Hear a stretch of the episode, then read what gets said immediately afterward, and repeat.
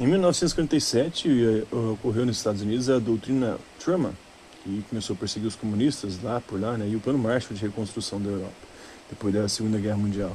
Em 1948 teve o bloqueio de Berlim, em 1949 teve a fundação da Alemanha Ocidental e da Alemanha Oriental, a fundação da, da, também da OTAN, da Organização do Tratado Atlântico Norte, inclusive é, é uma das responsáveis pelo conflito recente é, entre a Rússia e a Ucrânia.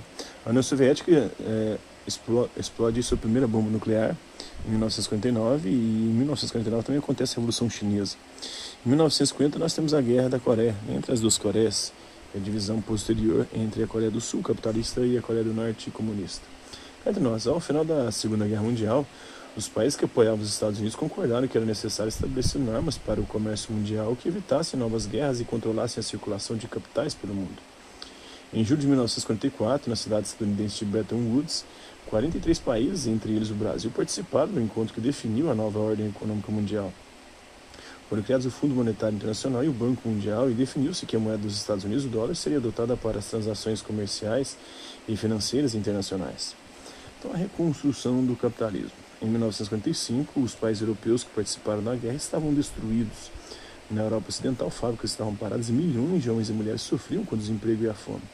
O Japão também estava destruído. Nos países da Europa Oriental, como a Polônia, Hungria, Tchecoslováquia, Bulgária e Romênia, os problemas eram os mesmos. Cidades destruídas, fábricas paradas de desemprego.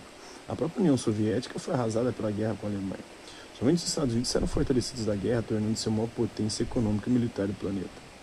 Crianças alemãs brincam entre as ruínas de uma cidade ao final da década de 1940, durante é, ou posteriormente né, a Segunda Guerra Mundial. Então, Plano Marshall.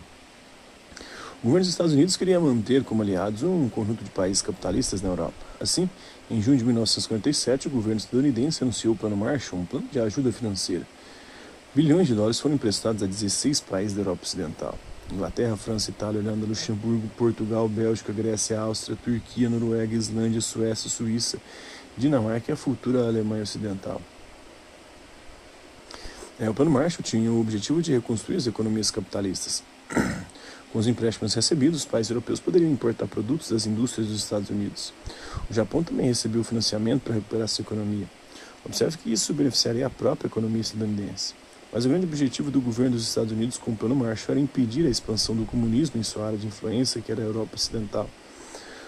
Os Estados Unidos, desse modo, formaram um sólido bloco de aliados contra a União Soviética e o comunismo, os países capitalistas da Europa Ocidental, Japão e América Latina.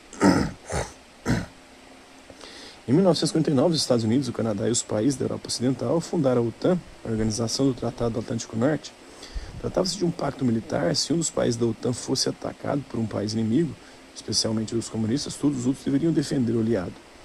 A Guerra Fria tornava-se cada vez mais quente.